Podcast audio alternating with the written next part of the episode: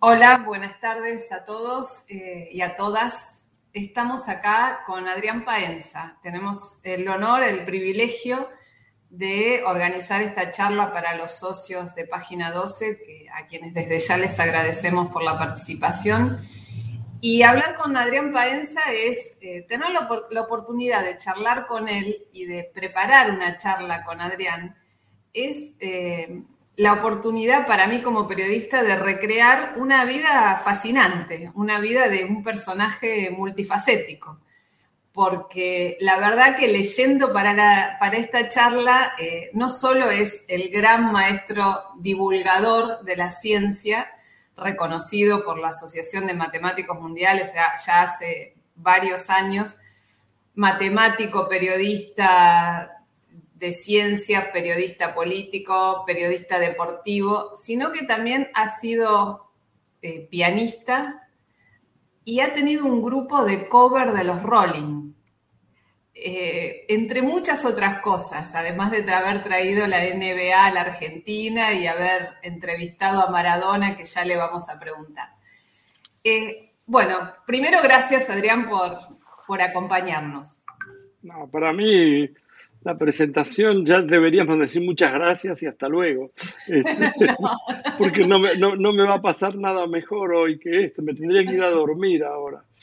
No, lo único que demuestra es que viví mucho y que fui muy y que fui y soy una persona muy privilegiada. Este, o sea, hay un, hay un libro de Neruda que se llama Confieso que he vivido y yo podría decir que yo también puedo confesar que he vivido, o sea, he tenido el privilegio. Ojalá la gente, o sea, no, no fuera, eh, no fuera, digamos, reducido a un grupo muy pequeño de personas que han tenido las oportunidades que tuve yo.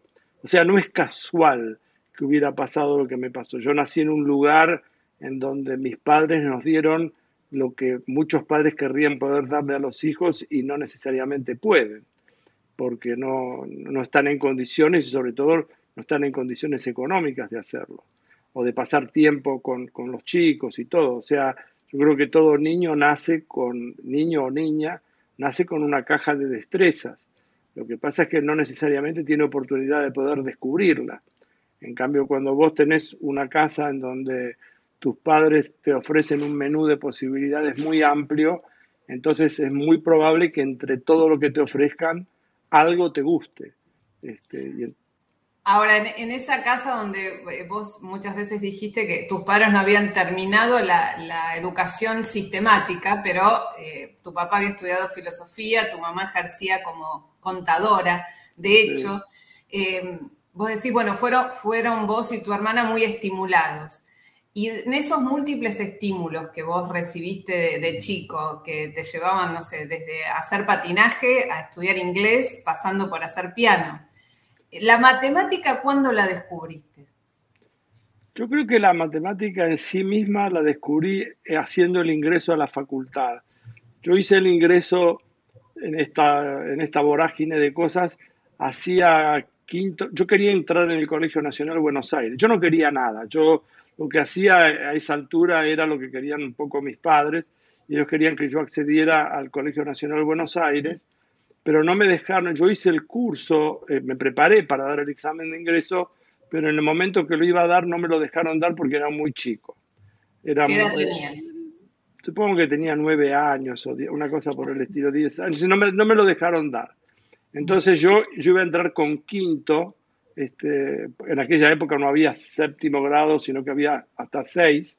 Yo, eh, bueno, entonces lo que mis padres decidieron es que hiciera lo siguiente que hiciera el sexto grado, pero que preparara el primer año libre. Y fui al Colegio Nacional Manuel Belgrano. Eh, entonces di todas las materias en diciembre, di primer año libre y entré directamente eh, a segundo año. Pero mientras estaba, entonces todo fue muy apurado. Cuando tenía todavía 14 años, yo hacía quinto año a la mañana y a la noche iba a hacer el curso de ingreso a exactas en Perú. Este, en lo que era la manzana de las luces. Que, es la manzana de las luces. De la noche de los bastones largos. Exactamente. Entonces se dividía el curso de ingreso que curiosamente fue creo que fue el único año que se hizo por televisión, o sea que había, las materias se dictaban en, la parte de física, creo que fue experimental, que se hacía, teníamos clases como si fueran teóricas por televisión en la facultad propiamente dicha. Este, pero eh, estaba dividido el curso, a la mañana hacíamos, en la mañana, dos días, el primer cuatrimestre creo que hacíamos matemática, biología y geología eran las otras dos materias, y en el segundo cuatrimestre uno era física y la otra era química. Pero yo en la primera parte, yo quería estudiar, yo entré a estudiar química, yo no entré a estudiar matemática, pero los docentes que tuve de matemática me fueron tan importantes en mi vida. Eh, yo me acuerdo de Miguel Ángel Marinelli, no me puedo acordar el nombre de la chica que era, pero fueron muy estimulantes para mí. Y yo descubrí que la matemática era una cosa diferente de lo que yo creía que era. Este, y entonces yo recuerdo, mi, como yo iba a la facultad de 8 a 11 de la noche, al margen de ir a la mañana al colegio, entonces mis padres me esperaban despierto porque yo volvía en subte para ver que llegara a tiempo y todo bien y etcétera. Y yo recuerdo charlas con ellos volviendo diciendo estos tipos están locos porque ellos enseñaban silogismos, que si, qué sé yo, si todos los animales vuelan y la vaca es un animal, entonces la vaca vuela. Y lo que importaba no era tanto el contenido en sí mismo, o sea, si las vacas vuelan o no, sino mostrar la estructura eh, subyacente, que es lo que se pretende con un silogismo. a mí, que yo era un niño, a mí todo eso me rayaba la cabeza y yo decía, yo quiero estudiar esto. Así que empecé a estudiar matemática, decidí, ya cuando estaba, cuando terminé el primer cuatrimestre de la facultad, yo estaba decidido que no importaba lo que hubiera en física y química, iba a estudiar matemática. Y obviamente no, no solamente no me arrepiento, sino que creo que fue los mejores años de mi vida, yo los pasé en la facultad. Creo que si, si viviera Arminio Iglesias, diría sin dudamente, este, los viví en la facultad. O sea, empezaste a ser ayudante de cátedra ya con 15 años. Sí, ni bien terminé de hacer el ingreso, eh, mientras cursaba las primeras dos materias, análisis 1 y álgebra, empecé con, con, con, quienes, no sé, con los que habían sido docentes míos auxiliares en el ingreso, que me llevaron para ser ayudante eh, en el ingreso justamente en matemática. O sea que fue, y todo, y así fue todo una, eh, una vorágine de cosas. Yo escucho muchas veces que gente dice, yo tenía el sueño de ser, yo nunca tuve el sueño, yo tuve el privilegio de que las cosas fueron saliendo. Yo fui viviendo y en un momento determinado, de tanto cuando se produjo justamente la noche de los bastones largos, que fue en el año 66 y se cerraron todas las universidades, nosotros vivíamos a dos o tres cuadras de Radio Rivadavia y yo seguía mucho el fútbol y yo lo veía a Muñoz estacionar el auto y pasar todos los días caminando por la puerta, casi por la puerta de ah, mi casa. José María Muñoz, ¿no? El famoso. José María Muñoz, claro. Este, y entonces yo le pedía que me tomara una prueba. Y un día me llamaron por teléfono, llamaron por teléfono a mi casa, porque, eh, bueno, cuando yo nací no había televisión, a duras penas había teléfono. Y yo me acuerdo que mi mamá, yo llamé para avisarle dónde estaba. Estaba en el Buenos Aires con una amiga que estaba dando examen. Y me dijo, te llamaron de Radio Rivadavia que, vayas a la oral deportiva. Así que salí, creo que viajé por el cable del teléfono. Y, llegué y me tiraron un papel, el propio Muñoz me dijo, ¿cómo te llamás vos? Acá tenemos un nuevo compañero de trabajo. Yo le dije, Adrián Paenza. Me dice, bueno, acá están los resultados de Italia. Y yo leí un cable, qué notable. Ahora se ve el fútbol italiano por televisión en vivo, se ve cuando transpira un jugador, le transpira la nariz y en aquella época nos enterábamos de los resultados al día siguiente o a la noche. Y yo me acuerdo como hoy que cuando leí el cable, en un momento determinado, yo lo leía, como se dice, al toro, o sea, lo leí de primera sin haberlo leído, sin haberlo preparado ni nada. Y yo no sabía que había un club que se llamaba Sampdoria. Entonces yo leí Sampodria. Pero en realidad yo creo que eso también demuestra que nadie escuchaba a nadie. O sea, yo dije San podría, haber dicho cualquier otra cosa y nadie, bueno, y así empecé y mis padres aceptaron que yo trabajara en la radio siempre y cuando, viernes, sábado y domingo, siempre y cuando no dejara la facultad. Este, y bueno, y eso fue lo que terminó pasando. Y lo del piano también, hecho en algún momento determinado, cuando yo era muy chico, no sé cómo descubrieron que tenía oído absoluto. Ah. Ahora, en realidad tampoco no quisiera que suene como un mérito, porque es tener eh, oído absoluto es como... Como Charlie García. Sí, qué sé yo, pero digamos, es como nacer con ojos celestes o tener el pelo rubio o el pelo negro. Yo no hice nada, no es, no es ningún mérito tenerlo. Entonces mis padres, y esto por eso quiero hablar de ellos, no solamente tenían ideas muy progresistas para la época, los dos eran este, comunistas, dedicados al, a generar en la mesa, digamos, discusiones políticas como para entender cuáles eran las necesidades de la gente y la defensa de la clase trabajadora. O sea que todo fue, y mis viejos salieron y me compraron un piano. Es decir, no me compraron una armónica. Y no eran personas que tenían mucho dinero, pero fueron y me compraron un piano. Y me, y me llevaron a que, a que me enseñara en que en ese momento era el mejor pianista argentino, que era Antonio de Raco. Este, y de Raco me enseñó, y yo fui alumno de él hasta en un momento determinado que yo me acuerdo de una charla que tuve con Derraco y mis padres, en donde Derraco le dijo que para que él siguiera enseñándome, porque la señora de él y la hija de, de Derraco eran también docentes, enseñaban piano, pero si yo quería seguir estudiando con él tenía que dedicarme únicamente al piano, tenía que estudiar 8 o 10 horas por día. Y mis viejos me preguntaron a mí si yo estaba de acuerdo y yo dije que no, yo no, yo no quería dedicarme al piano.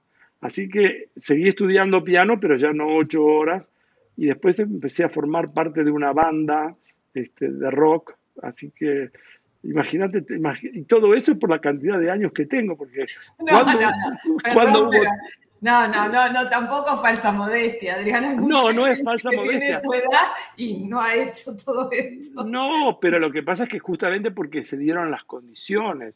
o sea, este, discutir, el hecho de que no hubiera televisión, mi viejo volvía de trabajar, y yo recuerdo, mi vieja hubiera podido ser perfectamente Rosa de Luxemburgo, porque mm. tenía una capacidad intelectual, este, y mi viejo un analista político, digamos, yo estaba siempre como abrumado frente a la cantidad de cosas, este, que yo, mi viejo creo que mis viejos hubieran tolerado cualquier cosa de mí, menos que fuera carnero en una huelga. Eso hubiera sido algo, mi viejo me acuerdo, cuando se produjo lo del 66, que se produjo la noche de los bastones largos, hubo una gran cantidad de profesores en la universidad, en nuestra facultad en exactas, que renunciaron. Y mi padre estaba en desacuerdo con eso. Y a mí me daba mucho fastidio que él estuviera en desacuerdo, porque yo veía que la decisión de los profesores eh, había sido muy buena, muy digamos, una muestra de unidad, solidaridad y etcétera. Y mis padres me decían que no, que eso era equivocado porque ese lugar, esos lugares no iban a quedar vacantes, iban a ser cubiertos por personas que iban a estar, que iban a ser afines al régimen, que había que defender y luchar desde adentro, no salir. Y yo estaba muy enojado, pero ahora que ya tengo 72 años, posiblemente ya me di cuenta antes, pero creo que ellos tenían razón. Pero entiendo también que, digamos, me entiendo a mí mismo, es muy fácil ahora, mirándolo con otra perspectiva, decir que, digamos, hubiera sido preferible quedarse. Digamos, esa fue una decisión que fue muy valorada. Exacta fue en ese sentido históricamente, como, Córdoba, digamos, con el cordobazo, o sea que cada, hay lugares, pero la facultad nuestra, eh, exactas, yo me siento muy orgulloso de ser exactas. O sea, Además, era la época de, ¿no? de Rolando García. De Rolando García, de Sadowski. Sí, hay mucha, mucha gente, sería muy injusto, Primoski, de no, Santaló, hay, hay mucha gente que ha hecho mucho. Hubo también una generación de gente, de matemáticos españoles, que se, fueron de España, digamos, con la guerra civil española y vinieron a, a, la Argentina y crearon una escuela de análisis, la escuela de Rey Pastor, González Domínguez, una cantidad de profesores, pero aparte exactas, estuvo siempre a la vanguardia, o sea, fue como filosofía y letras, o sea, hubo no fueron, las cosas no son casuales, todo es una construcción colectiva. Yo estaba hablando hoy con un amigo este, que tenemos en común y le decía que cada, cada logro eh, es un logro, es una construcción colectiva. Uno no, es, eh, uno no es un individuo que vive aislado en forma ermitaña, encerrado en una pieza sin mirar y hablar con nadie. O sea, lo que produce tiene que ver con, más allá de lo que venga genéticamente, que eso no lo sé, yo soy más ferviente adherente a, a lo que se construye alrededor, a las condiciones. De, los contextos. De los contextos, de la, cantidad de gente alrededor de uno. Yo creo que este tema de la pandemia, por ejemplo, el drama de la pandemia, este, que por supuesto vivimos de manera diferente. Yo soy un privilegiado también, como seguramente las personas de clase media que tenemos más de un baño, por ejemplo, y hay gente que vive en condiciones de hacinamiento y donde uno quiere pedirle que haya condiciones de higiene y a lo mejor viven 10 personas u 8 personas en una pieza o comparten un baño. Entonces no es lo mismo. Este, y, bueno, la, la, pandemia en algún sentido para aquellos que cuando hicieron cuarentena, yo me doy cuenta que los hijos que vivieron con los padres mucho tiempo, mucho más tiempo, digamos, coincidieron mucho más tiempo de lo que hubieran sido, hubiera sido habitual, los, hijos menores suelen seguir a los mayores y tienen, avanzan más rápidamente porque tienen un estímulo constante en los hermanos mayores. En el caso de aquellos que tuvieron a los padres que se dedicaron a los hijos, yo veo y me doy cuenta por hijos de mis amigos que son hijos chicos, que son para las edades que tienen, han hecho un progreso muy, muy apurado, ¿no? O sea, muy, mucho más rápido del que yo hubiera esperado. O sea que yo, no sé si yo puedo hablar de, consecuencias positivas, mirar de una, de una manera positiva a la pandemia. La pandemia no puede tener costados positivos. Pero en todo caso lo que sí muestra es que el estímulo constante, en donde uno ve que hay padres que tienen la oportunidad de hablar con los hijos, de leerle cuentos, de darles alternativas, esos chicos obviamente están chicos y chicas, ¿no? O sea, ahora que me tengo, que tener cuidado, este, que en otra época no había, o sea que si se me escapa no estoy excluyendo a nadie, sino que simplemente estoy viejo y me sale hablar de esa forma. Este, y no puedo decir chiques, este, eso es algo que me, que me supera. O sea, cuando digo chicos estoy involucrando a todos. Entonces, cuando hablar de la estimulación, sí, yo creo que eso y las discusiones, las asambleas exactas, también en ese sentido, todas las discusiones, centros de estudiantes, este, por eso la vida universitaria y, en ese sentido la discusión y la lucha para que haya educación pública, gratuita, laica, obligatoria en los dos estamentos iniciales, en la primaria y secundaria, necesitamos igualar para arriba. Yo creo que de las cosas más importantes que hizo Cristina cuando fue presidenta, si yo tuviera que elegir, posiblemente eh, uno podría mirar muchas cosas buenas que hizo, este, pero hay una que para mí fue determinante y que es la, la, distribución de las 5 millones de laptops a los chicos, este, que eso es una manera de igualar para arriba, darle, abrir una puerta, al, una ventana al mundo, a chicos que no tenían, nosotros lo hemos vivido con Claudio Martínez recorriendo la Argentina con Alterados por Pi, viendo, lo hemos visto Digamos, no es que me, ni que me lo contaron ni que me lo prepararon. En un momento determinado nosotros teníamos previsto hacer una grabación en una escuela y, eh, y, yo necesitaba ir a un baño y en ese momento el baño estaba en reparaciones, así que fui a otra escuela que estaba a dos cuadras y entré y estaban los chicos sentados en el piso, en un patio, como si fueran un recreo, y no había internet, pero los chicos habían generado una intranet, o sea, se comunicaban entre ellos en lugares en donde no había acceso. Entonces, uno, nosotros hay una parte del país este, que, no vemos y lo que eso significó tener, eh, eh, tener, por eso cuando Macri descontinúa ese proyecto es, un, es algo criminal, no importa la ideología, no importa, digamos, no importa la posición política, es criminal ser excluyente, dejar a chicos afuera. Este, Ahora, este eh, Adrián, eh, realmente vos eh, permanentemente haces hincapié en, la educación pública como realmente un instrumento y creo que coincido plenamente, es el único instrumento por lo menos que hasta ahora ha diseñado la humanidad que permite igualdad, que, tiene como objetivo la igualdad. Ahora, también lo que se ve es que, y también por un lado, un efecto más negativo de, la pandemia es que en los sectores populares que no tenían acceso durante la pandemia a eh, condiciones de vida que les permitiera mayor eh, estimulación a sus hijos, el tema de haber quedado fuera de, la sistematicidad de la educación es como que profundizó las desigualdades, ¿no? Esta, Por supuesto. Esta difícil, difícil situación inédita en el mundo. ¿no?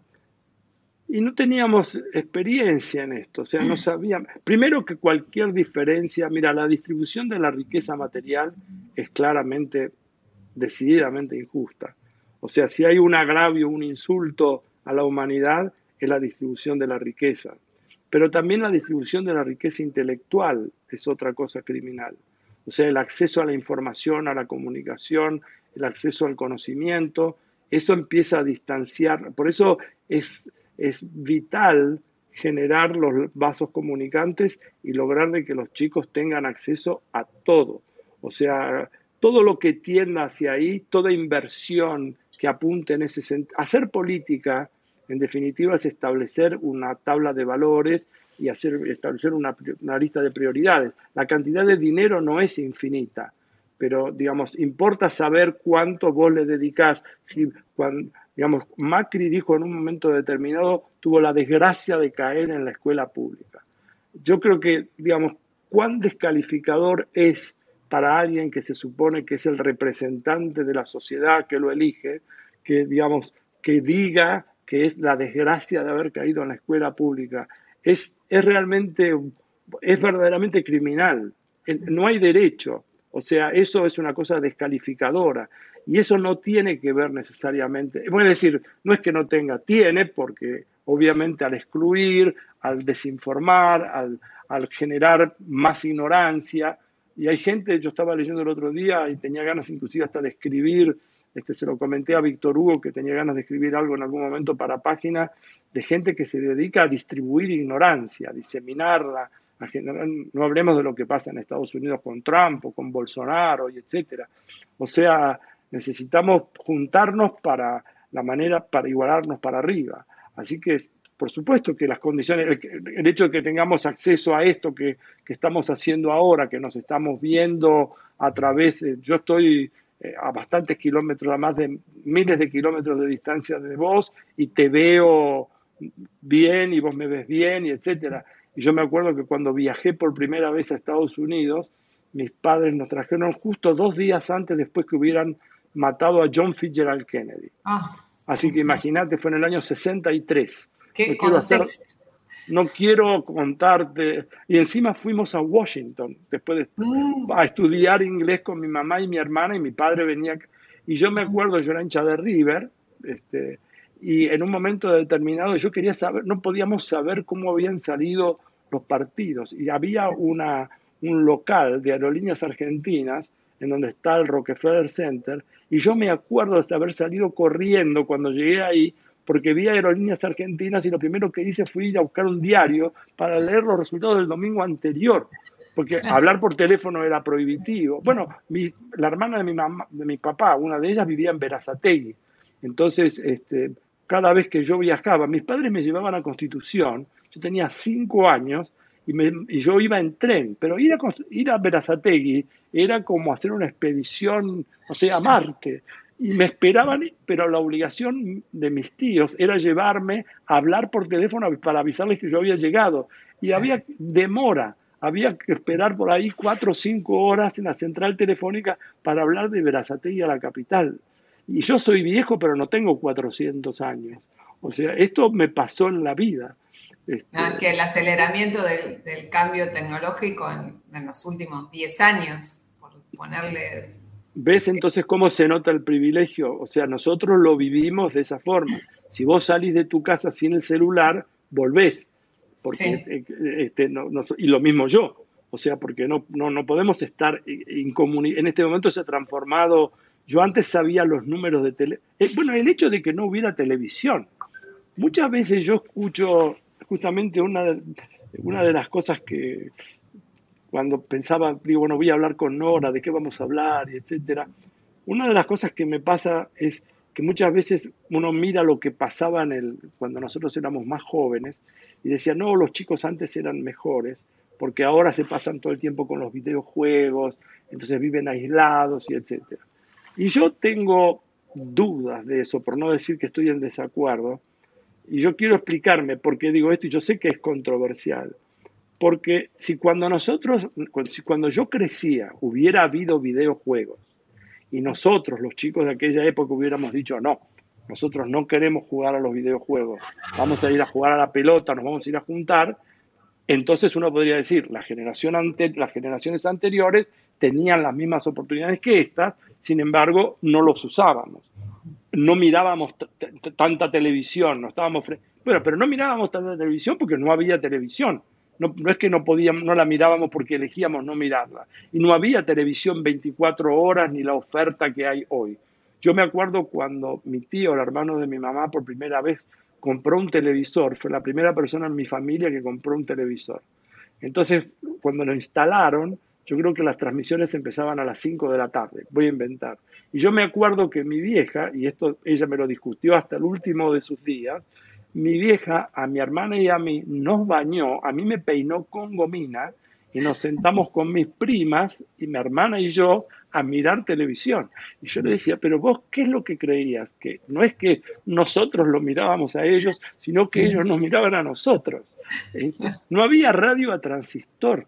La gente no iba a la cancha y se enteraba de los resultados de los otros partidos porque se jugaban todos a la misma época y había en la cancha, en, en una diagonal, había dos tableros en donde uno compraba una revista antes de entrar a la cancha, en donde decía que estaba codificado el nombre del equipo, suponete que jugaba Boca contra Racing. Entonces Boca era la R y Racing era la S, ese partido. Y, y cada partido tenía, cada equipo tenía una letra y al lado había un número. había un señor, había dos, uno en cada punta, sentado que recibía por teléfono cada vez que se producía un gol. Entonces estábamos todos atentos y de pronto alguien iba y cambiaba el cero de boca y ponía un uno. Entonces se escuchaba en la cancha una reacción y algunas veces lo hacía a propósito y cambiaba a, propósito en forma equivocada. Bueno, era, nosotros nos pasábamos en la calle, cuando dice ahora juegan todo el tiempo, nosotros jugábamos a la, pelota o jugábamos a, hacer, a ponerle plastilina a los autitos y los hacíamos correr con, con gomitas este, alrededor del, cordón de la vereda. Es decir, cada uno fue adaptándose a las condiciones que tenía, qué sé yo. Entonces, no sé si hablar de que antes éramos... Eh, posiblemente, en todo caso, las redes sociales lo que han hecho es exponer, que la pregunta sería, ahora lo que se ve, este tipo de, aquí sobre todo, por ejemplo, en Estados Unidos, con esta defensa de la supremacía blanca, el segregacionismo, el antisemitismo, digamos, el racismo, ¿es una cosa actual o es una cosa que existió siempre y no nos enterábamos porque no tenía la misma exposición? Yo podría decir que el Ku Klux Klan antes necesitaba ponerse capucha y ahora lo hacen en forma desembosada. O sea, quizás uno, lo, lo, que, lo que es doloroso de pensar es que uno cree que hay debates que han sido superados, ¿no? En cuanto a la, igualdad de derechos, el respeto al otro, la, no discriminación y te das cuenta que, eh, bueno, cuando tienen herramientas para poder exponerlo, aparecen cosas espantosas y encarnadas en líderes políticos que son representativos porque son apoyados por multitudes. Esto es lo que a uno lo, realmente lo decepciona en cuanto a la condición humana directamente. Y es que es así. Uno cuando mira lo que sucede o lo que sucedió con Trump, el voto popular lo ganó Biden, además de haber ganado el colegio electoral. Mm. Pero Trump sacó 70 millones de votos. O sea, este, y, no tengo claro que si hubiera elecciones ahora, no sé si no ganaría Trump. Entonces uno dice, bueno, la primera vez prometía, pero yo yo cuando lo veía yo pensaba que iba a ganar Hillary Clinton sin ninguna duda. Y, Biden sacó 78 millones, pero hay 70 millones, o sea, hay una división muy clara, digamos. Tampoco quiero decir que todos los que votaron, todos los republicanos son todos trampistas, este, pero, y no solamente pasa en Estados Unidos, estuvimos hablando de Bolsonaro, este, y, bueno, en la Argentina para no meternos en, las cuestiones que nos tocan más y que, nos, y que me importan más además. Sí, bueno, en la Argentina la verdad que si uno mira la, jura de esta semana en la Cámara de Diputados, que haya habido una diputada que jurara por los genocidas, la verdad que es, terrible. Es terrible que en la Argentina suceda eso con la historia que tenemos, con todo lo que se ha avanzado y lo que es ejemplo en el tema de derechos humanos, ¿no? y por la ciudad de Buenos Aires. Bueno, nosotros este, fuimos uno de los últimos países en el mundo que aceptamos que instauramos la ley, que votamos la ley del divorcio. No se podía divorciar uno en la Argentina. Y otra vez, esto, yo me acuerdo de estar en Radio Mitre, creo que teníamos, cuando hacíamos el fútbol, en la época de la dictadura, en el 81, 82, este, y nosotros hacíamos, para poder hablar, este, en, las transmisiones de fútbol habíamos instaurado junto con Víctor Hugo, Néstor Ibarra, y bueno, y todos los compañeros, si los nombro a todos no va a haber más tiempo para hablar, cada uno hacía un pequeño segmento de dos minutos llamado Cada loco con su tema. Mm. Este, y una de las veces eh, la discusión fue sobre si estábamos a favor del divorcio o no. Y yo me acuerdo la discusión con Néstor Ibarra y yo le decía, Néstor, al aire, eh, le digo, no te obligan a, divorciarte de Marta, este, porque yo mm. era amigo de ellos y este, pero vos, digamos, pero, hay gente que no ha tenido la fortuna que tuviste vos y que querría poder divorciarse. Miren lo que pasó hasta que poder tolerar este, y de que hubiera, que la mujer pudiera ser dueña de su propio cuerpo y que exista la ley por el aborto. Y acá en Estados Unidos está por cambiar. Después de 50 años, es, como volver para atrás. Es un retroceso. Es un retroceso brutal, brutal. Ahora, eh, eh, Adrián, volviendo un poquito a esto del gran divulgador de la matemática. Empezaste con, los libros Matemática, estás ahí eh, en el 2006, ¿no? 2005, sí, no sé, alguna cosa por ahí. por ahí. Ahora, y te transformaste, escribiste, si no llevo mal la cuenta, 19 libros de divulgación matemática, el último que acaba de salir este año es Matemática y Fascinación y te transformaste en un bestseller, digamos, que cosa que nadie pensaba, creo que ni vos, ni editorial, ni nadie. Eh, eh, es que si yo hubiera sabido que se iban a vender así los libros, este, los hubiera escrito hace 20 años. O sea, no los escribí porque no había, porque todo fue cambiando. Todo, fue cambiando además de hecho creo que me estoy quedando sin, sin batería en los auriculares. Cuando dejes de... Ah. No, pero no vos, no tenés nada que ver ah, vos. Yo no tengo... ¿Te vamos a seguir escuchando? Sí, me vas a seguir escuchando. Yo voy a ah. hacer todo... Yo si no grito. Este,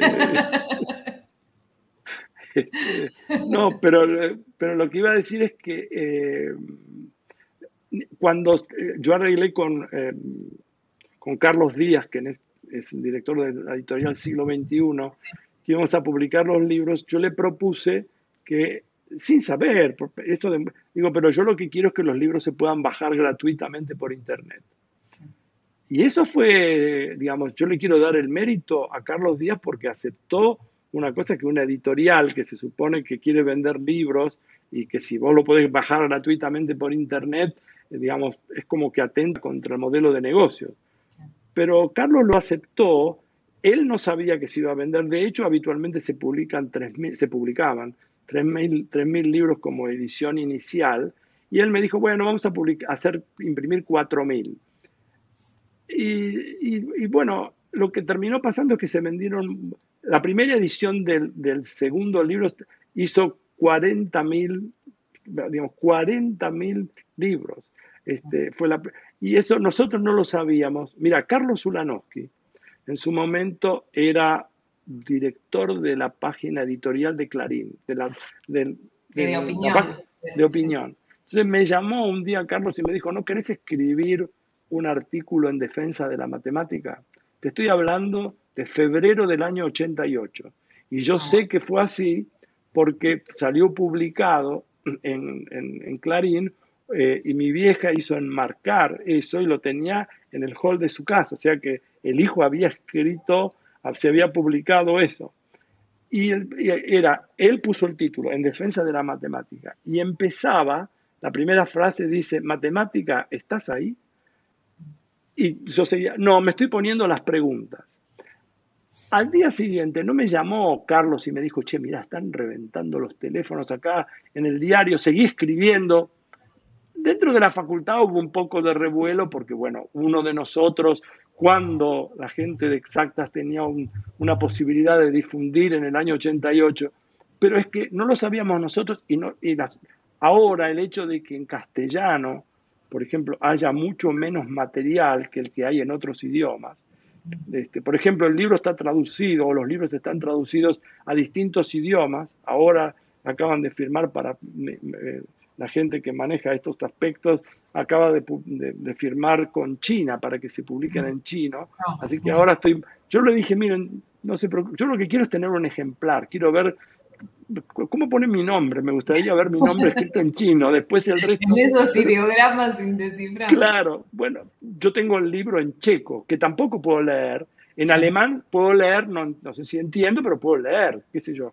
En, en, italiano lo puedo leer, en portugués lo puedo leer, pero en castellano no había materia. Por eso también esto ha sucedido en los países del mundo en donde no ha habido suficiente difusión de la matemática todos, eh, todos los autores, fue una cuestión de estar justo en el lugar, si no me pasaba a mí, le hubiera pasado a otro, es como con la NBA, o sea, había un hueco y alguien justo lo llenó.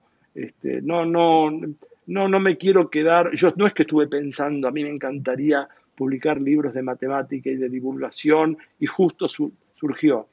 Apareció porque Diego Golombek, después de hacer científicos industria argentina durante tanto tiempo, cuando terminaba el programa, yo dejaba un problema planteado y lo resolvía al día siguiente. Y un día me llamó y yo estaba acá en mi casa y me dijo, ¿por qué no hacemos una cosa? Él era director de la colección Ciencia que Ladra. Me dijo, ¿por qué no agarras todo? Si hiciste 52 programas, ponerle 50, tenés 50 problemas. Con 30, 40, hacemos un libro. Lo hiciste durante un año, dos años. Yo pensé, digo, bueno, si escribo, pero no le va a interesar a nadie esto, Diego. Yo un visionario, ¿no? Este, digo, no le va a interesar a nadie. Me dice, puedo escribir lo que yo te lo publico. Y bueno, y después así apareció, qué sé yo. No...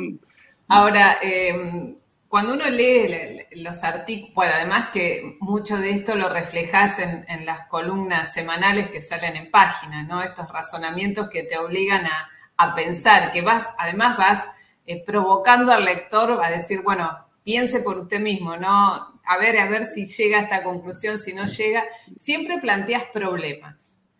Y eh, que la mayoría tienen solución y algunos no pueden no tener solución. Ahora, esto es el punto de partida distinto a lo que se enseña en la matemática tradicionalmente en la escuela y evidentemente no es un problema solo de la Argentina, por lo menos de gran parte de Occidente.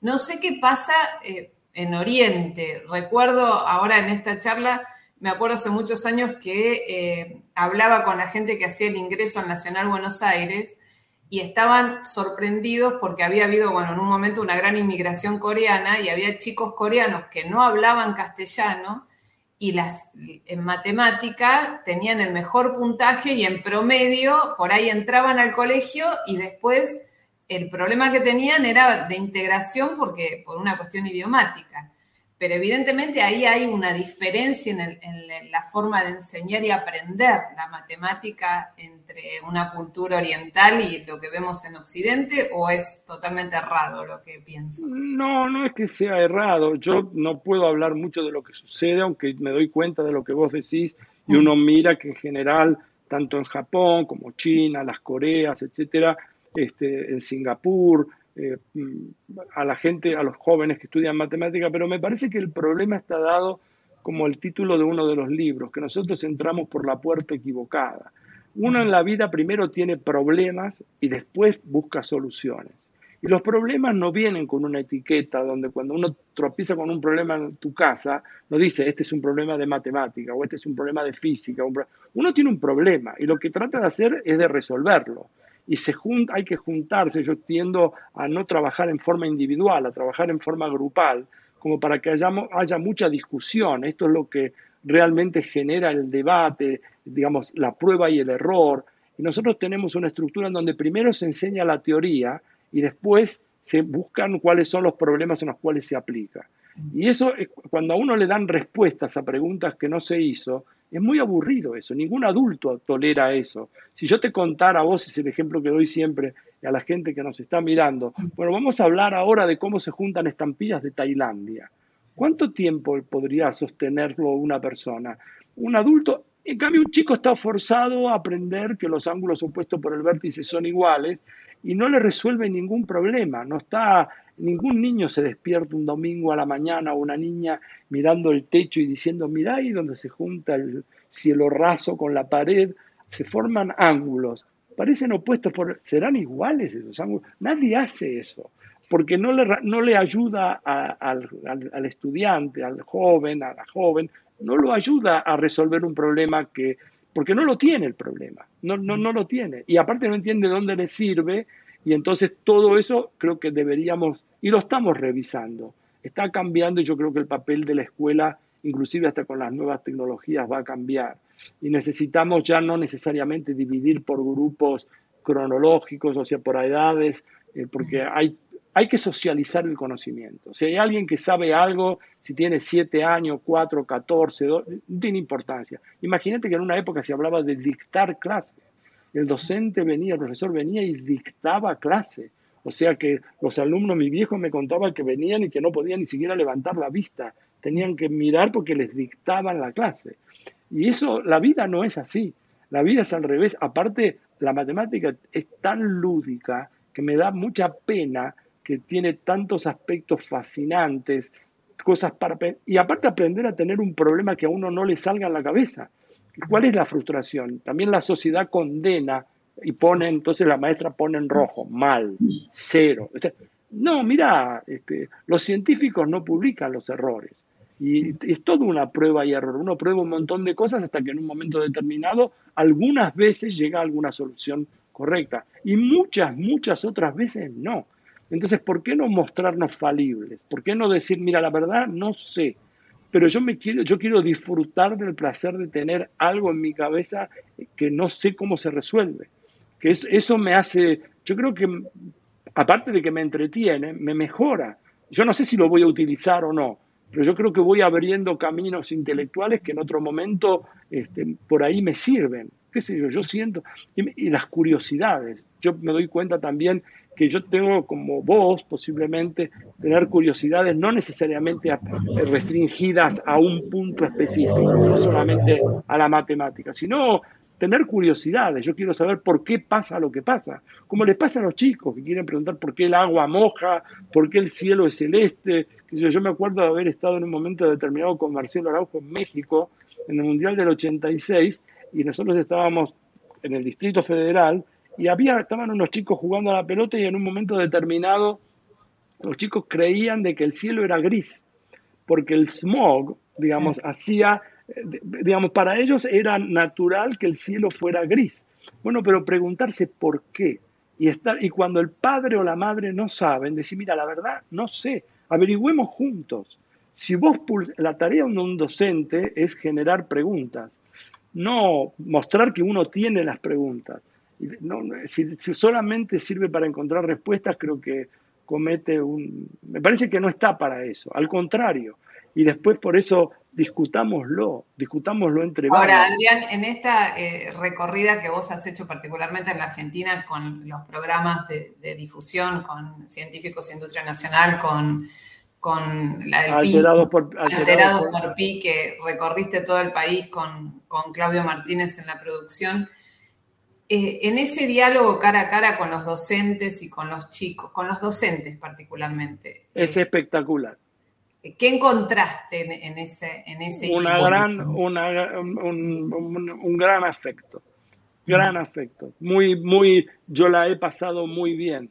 Yo fueron también momentos de, mira, yo hice programas de televisión en donde había un rating, posiblemente el más alto posible Argentina, Camerún, en Italia, cuando Argentina venía de ser campeón del mundo y estar en el programa inicial, se jugaba, jugaba nada más que el campeón, que era la Argentina con Camerún, Argentina perdió 1 a 0, y yo me acuerdo que abrimos el micrófono y en un momento determinado, antes de hablar, creo que fue Julio Ricardo, no me acuerdo uno de los que estaba conmigo, dijo, ¿ustedes se dan cuenta que ahora va a haber 20 millones de personas que van a estar escuchando y viendo esto? Le digo, no, mira, no me lo digas porque si no, no voy a poder abrir la boca. Pero a pesar de eso, alterados por Pi o científicos de Argentina nunca tuvieron, probablemente sumando todos los programas de los 15 años de una y 10 años del otro, tampoco de el rating. Pero no importa, pero la, la, locura de llegar con la televisión, con Udi González, que era el director, y Ariel Hassan, que era el creativo. Nosotros viajábamos en un grupo de 11 personas, viajábamos y llevábamos, montábamos un estudio, llegaba la televisión estuvimos en lugares recónditos, hablando en lugares, en, las plazas.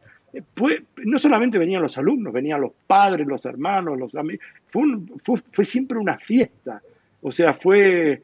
Eh, un acontecimiento cultural. Un acontecimiento cultural, efectivamente. Y era como si fuera uno de los que hacen comedias, un stand-up, así se dice, en castellano también. Bueno, era más o menos eso, hacer, eh, este, no sé, vivir eso.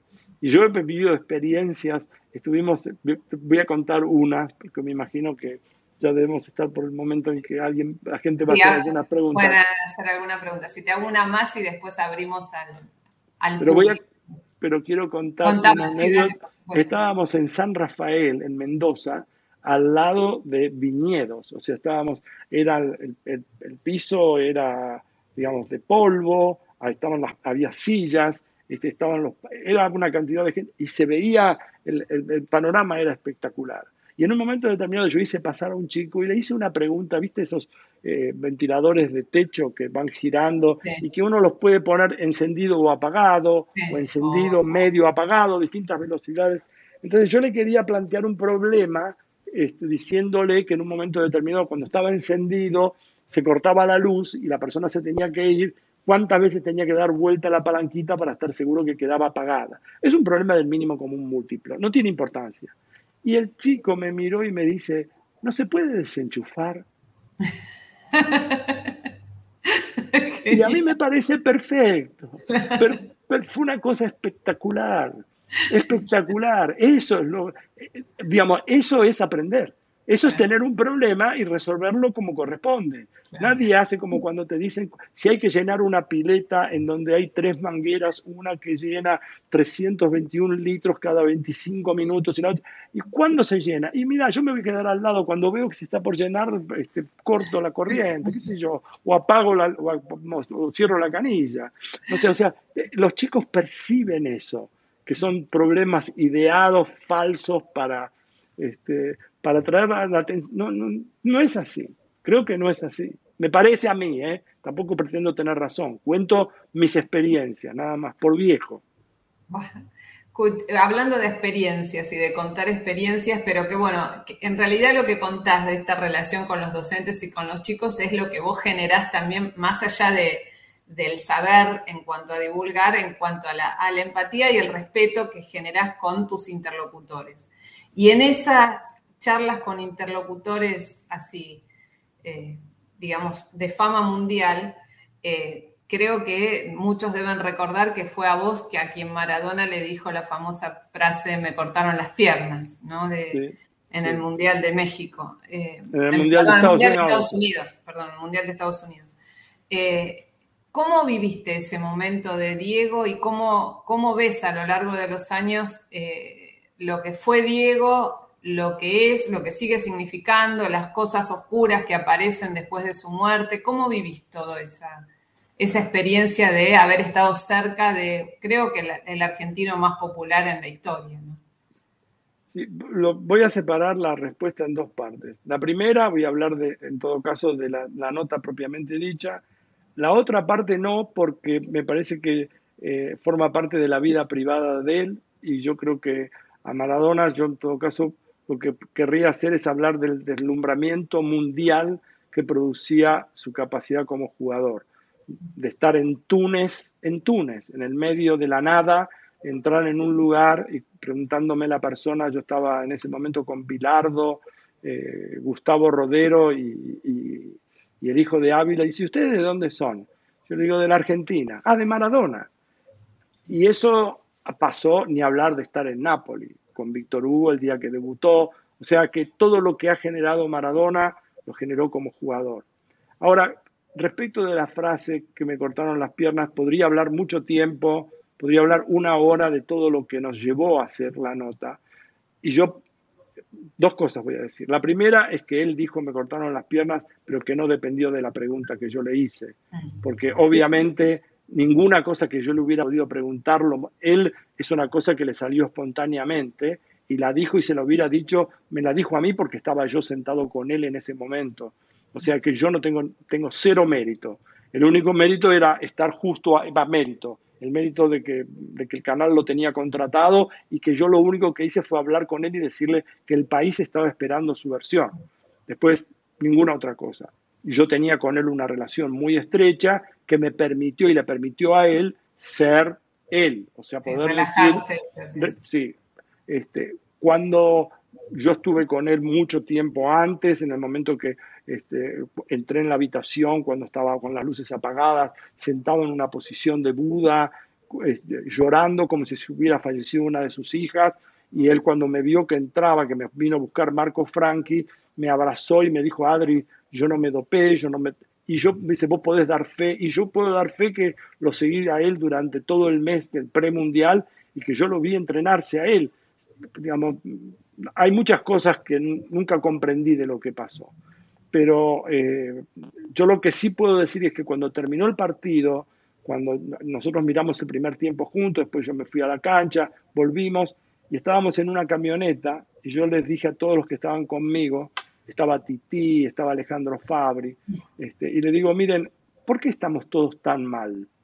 En algún lugar, el hecho de que estemos, nunca vamos a hacer una nota en nuestras vidas que sea eh, más trascendente en el sentido de, de que tenga más popularidad, nunca vamos a hacer una nota como esta. Sin embargo, estamos todos abrumados y tristes. ¿Por qué? Porque sabemos que en el hotel, porque nosotros estábamos en la playa de estacionamiento del hotel, después ya era más de noche y todo, en el hotel está Diego sufriendo, esto sigue. Y nosotros estamos amargados por un amigo, estamos amargados por lo que está pasando y porque pensábamos también que el país, pero esencialmente por Diego. Entonces digo, en algún lugar me hace bien que estemos mal, porque me hace sentir como que tenemos la tabla de valores no tan subvertida y que no está priorizado haber hecho la gran nota por la cual nos vamos a acordar como nos estamos acordando ahora, 30 años después, 27 años después, nos acordamos de eso. Pero afortunadamente yo creo que todavía siento en algún lugar cuando el momento es el momento crítico de, de saber de que una persona como él, no sé si alguna vez eh, alguna de las personas que están mirando esto se puso a pensar lo que significa ser Maradona. O sea, yo eh, lo he llevado a él y a su familia en Boston un día que tenía libre a un patio de comidas. Este, y fuimos con Jerry Garbulski, que es un argentino físico que sí que organiza las charlas TED, y que yo le pedí que me acompañara. Estaba Diego con Claudia, con la madre de Claudia y las dos hijas que eran chiquitas, y fuimos a comer a un patio de comidas al Quincy Market en Boston, y Diego era una persona más una cosa que nunca pudo ser, caminar por un lugar y, ir eligiendo comida de distinto, que era como un pasillo, es un pasillo donde uno va eligiendo comida de distintas etnias, y él fue eligiendo, y yo vi un tipo feliz porque por un instante logró correrse y no ser abrumado por, no, no, no, era, no fue el personaje, que digamos, estar todo el tiempo, porque por ahí uno querría ser Maradona un día, dos días, pero cuando vos sos Maradona todos los días, él me contó que, que desde el tiempo que estuvo en Nápoles pudo salir de la casa dos veces, salvo para ir a los entrenamientos, las prácticas, este, los partidos o para viajar. Pero salir a pasear salió dos veces. Las dos veces salió para Navidad y la primera vez lo tuvieron que ir a buscar los bomberos, porque si no, no podía volver a su casa. Entonces, este, ¿cómo alguien puede estar preparado para ser Maradona? Después todo el resto me parece que forma parte de, que no, algo que ni me corresponde, ni está bien, y no, no, me, no me sentiría cómodo hablando de, nada más que no sea el jugador, digamos, el jugador espectacular que fue.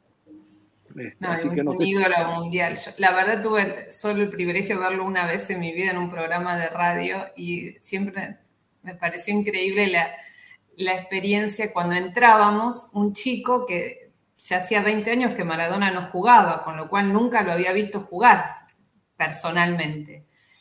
Y lo ve, lo reconoce y le dice, Diego, y Maradona levanta la mano, viste, y el chico roza los dedos con Maradona y se pone a llorar. Pero fue una cosa que, viste, vos decís, bueno, esto es nada, no hay una explicación racional para eso, es la emoción, bueno, la tristeza que inundó la Argentina cuando fue la, famosa separación del Mundial cuando, dijo me cortaron las piernas, era una tristeza que era un velorio nacional y la alegría cuando él jugaba eh, era maravillosa, la verdad. Era una cosa... Bueno, a ver, tengo preguntas y tengo un problema técnico, que me están poniendo las preguntas, pero me desaparecen rápidamente. Entonces, a ver si A propósito, para que no las puedas ver, ¿no? no, no, es que yo soy, soy catrasca, perdón por la vulgaridad. A ver, eh,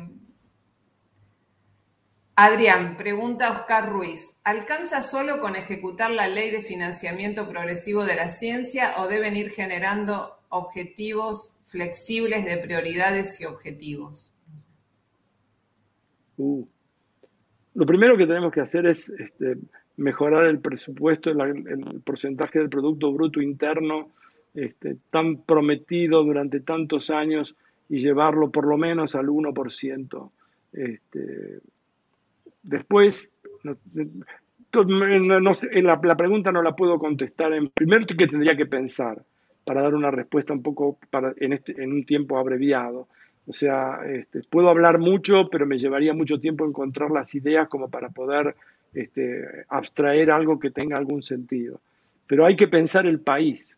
O sea, necesitamos saber qué país queremos ser porque como decía antes, la cantidad de dinero no es infinita y necesitamos que haya una inversión en ciencia, en tecnología, en ciencia básica, que es muy importante, y también después la, coparticipación de la industria privada, que, este, eso también forma parte de hacer política y, quien, quienes estén a cargo del Poder Ejecutivo necesitan convocar a todos porque tiene que haber, la, la única manera es cuando haya una conjunción de intereses. Hay muchas cosas que la, comunidad privada no va a hacer, este, no, va a poner, no, van a poner dinero porque no les importa.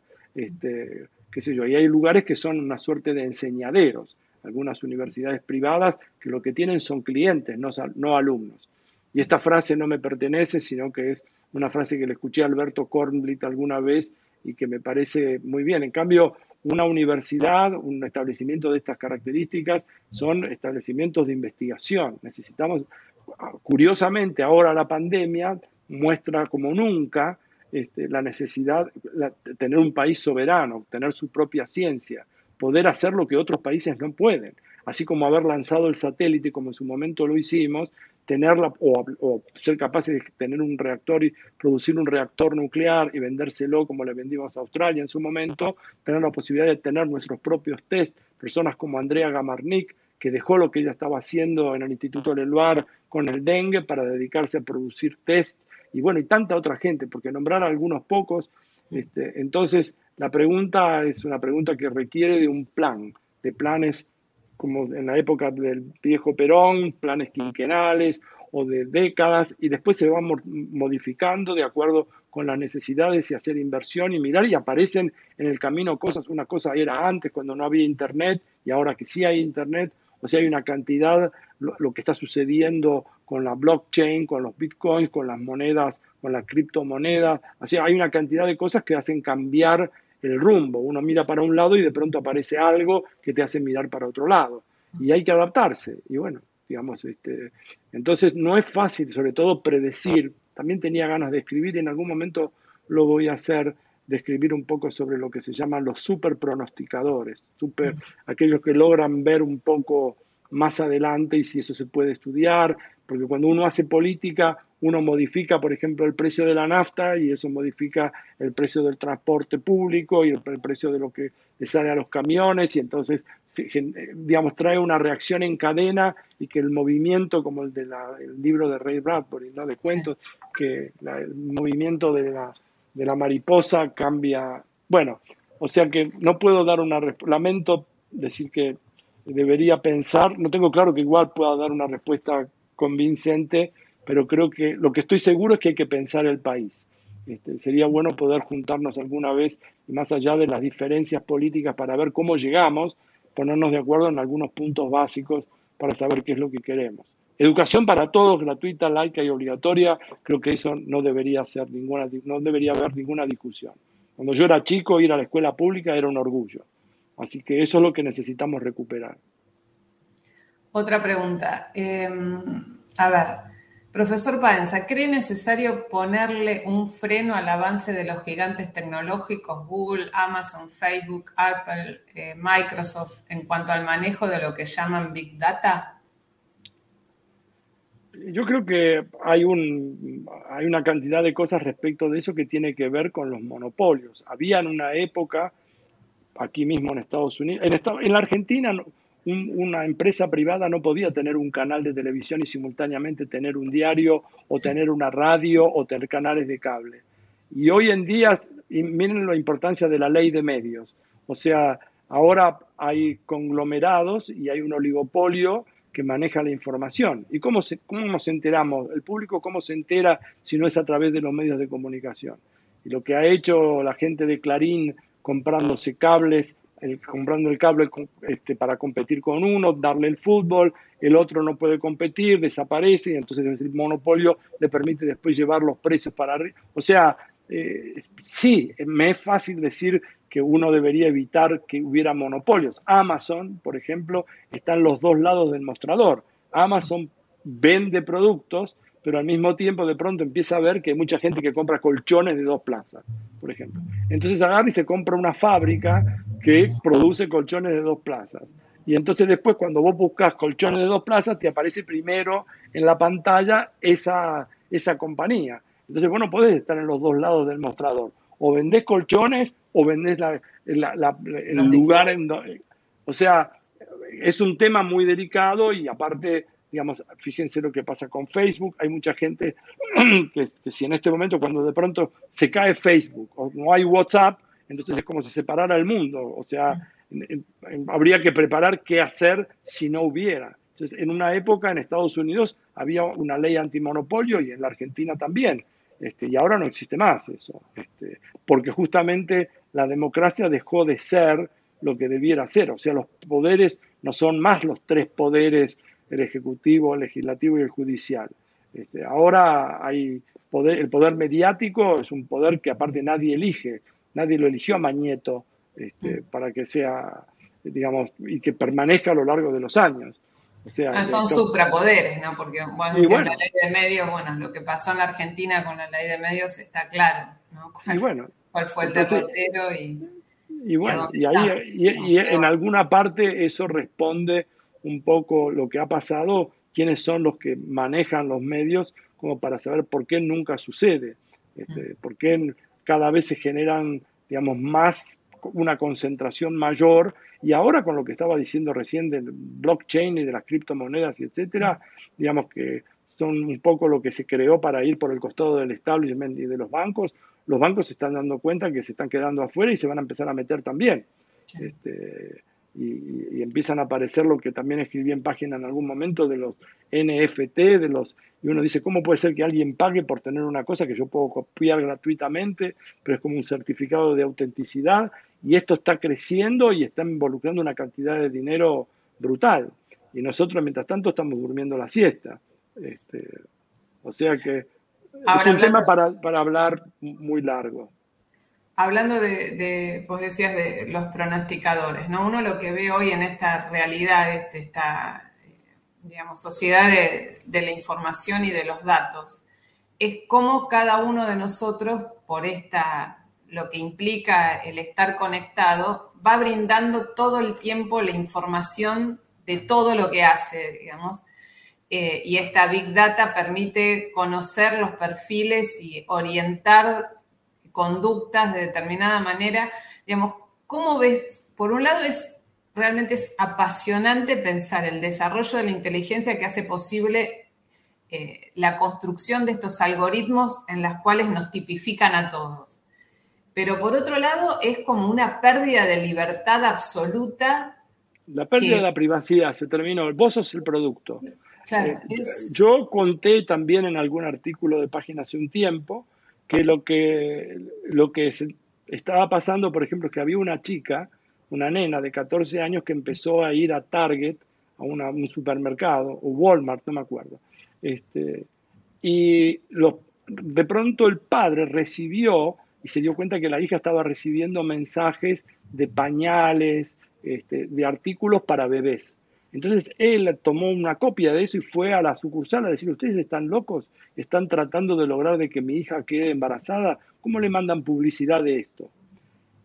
Y a la semana el padre fue otra vez al mismo lugar para decir que él había tenido una charla con la hija y que la hija estaba embarazada.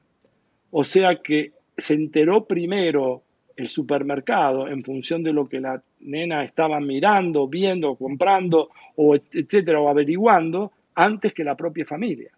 Entonces, eh, pero es como la energía nuclear. Uno no tiene moral. Vos la energía nuclear la podés usar para hacer una bomba atómica o la podés usar para tener una fuente alternativa de energía. Entonces, ahora ya está, ahora ya no podemos volver para atrás y retroceder y decir, bueno, ahora no nos vamos a enterar. El problema no es tanto las huellas que nosotros ya dejamos. Ya con todo Google tiene, este, uno puede saber todos los lugares donde estuvo, los lugares donde come, los lugares donde pasea, qué es lo que... Pero entonces el tipo de comida que come, uno, eh, salvo que yo, por ejemplo, como a mí me gusta la comida italiana, salvo que yo decida cambiar y de pronto transformarme en algo que no soy y empezar a comer comida india que no me gusta, por ejemplo. Este, ellos saben dónde, qué, promover. Digamos, no van a hacer un anuncio para promover Mercedes-Benz en un lugar en donde no hay agua corriente. Este, y, o sea que saben perfectamente. Y esto es lo que está pasando. Pero esto, digamos, yo no sé si, si es reversible. Me parece que no.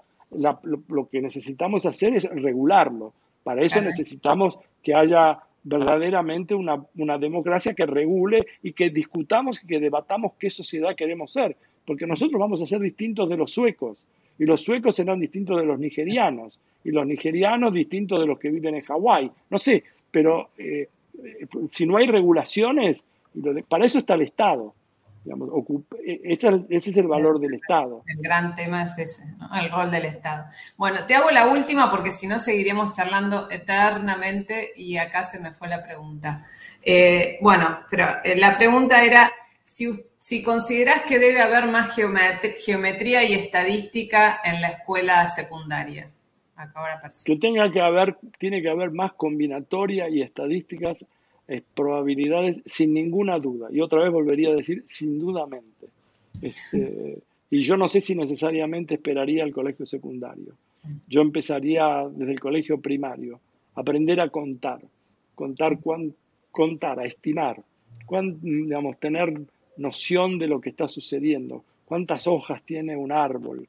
Digamos, no importa hacer estimaciones, pero sobre todo aprender a contar no significa listar, uno puede decir que en la ciudad de Buenos Aires viven, no sé, 3 millones de personas y uno no necesita saber cuáles son los nombres de las personas. O sea, pero poder estimar cuántos afinadores de piano hay. Este, o sea, aprender, aprender combinatoria y después aprender estadística, después hay que aprender, pero todo esto no es que no haya trabajo, lo que pasa es que hay que preparar, digamos, a, grupos de personas, a los estudiantes, darles las herramientas. Entonces, yo creo que sí, no, no, no, sé por qué me preguntaba particularmente por la geometría, pero desde ya probabilidades, estadística combinatoria, no tengo ninguna duda.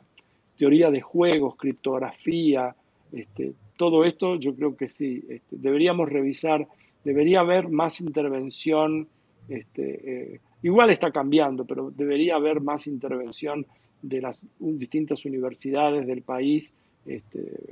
también las necesidades son distintas, no es lo mismo una escuela, no sé, una escuela rural en Jujuy y una escuela en la Patagonia, qué sé yo.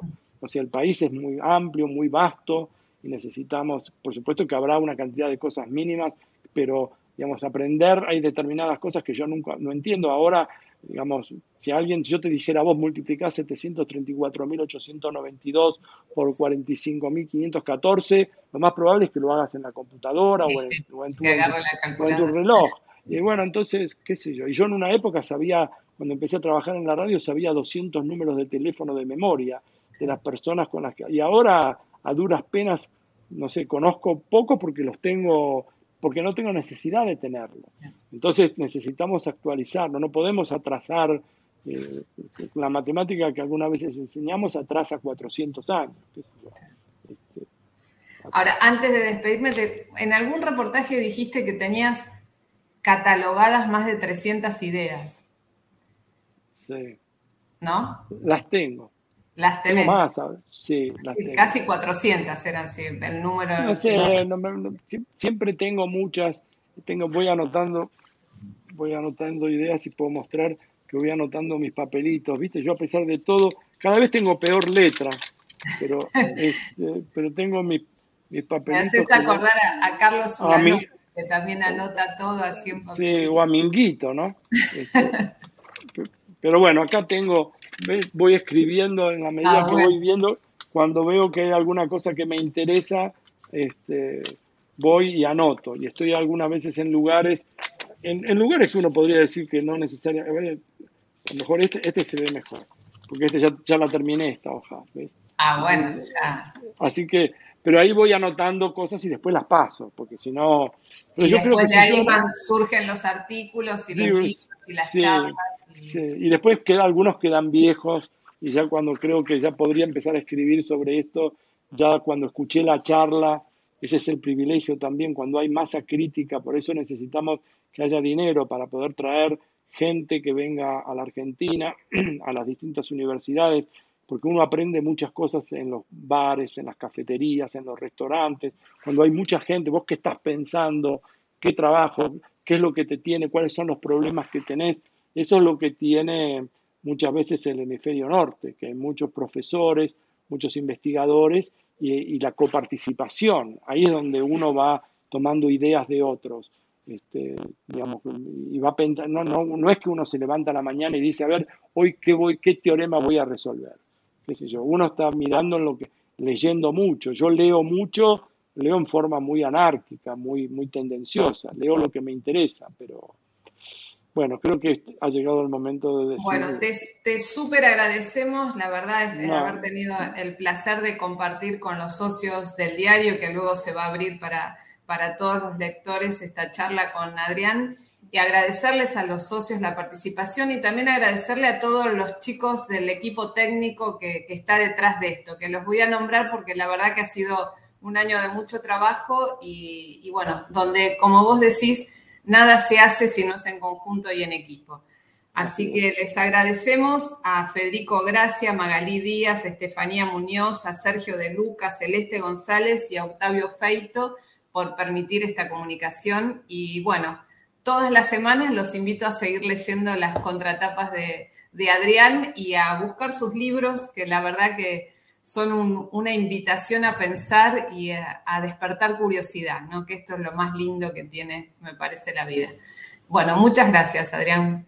Bueno, puedo agradecerte yo también, les agradezco a todas las personas que nombraste, porque para que existiera esta charla de hoy, jueves, yo estuve hablando este, con muchos a través de correos electrónicos, fuimos preparando y el último lunes también hicimos una prueba, o sea que, para que saliera todo así hubo un montón de gente que estuvo participando detrás de cámara y ellos son los verdaderos, bueno, todos, o sea, sin ellos esto no existiría.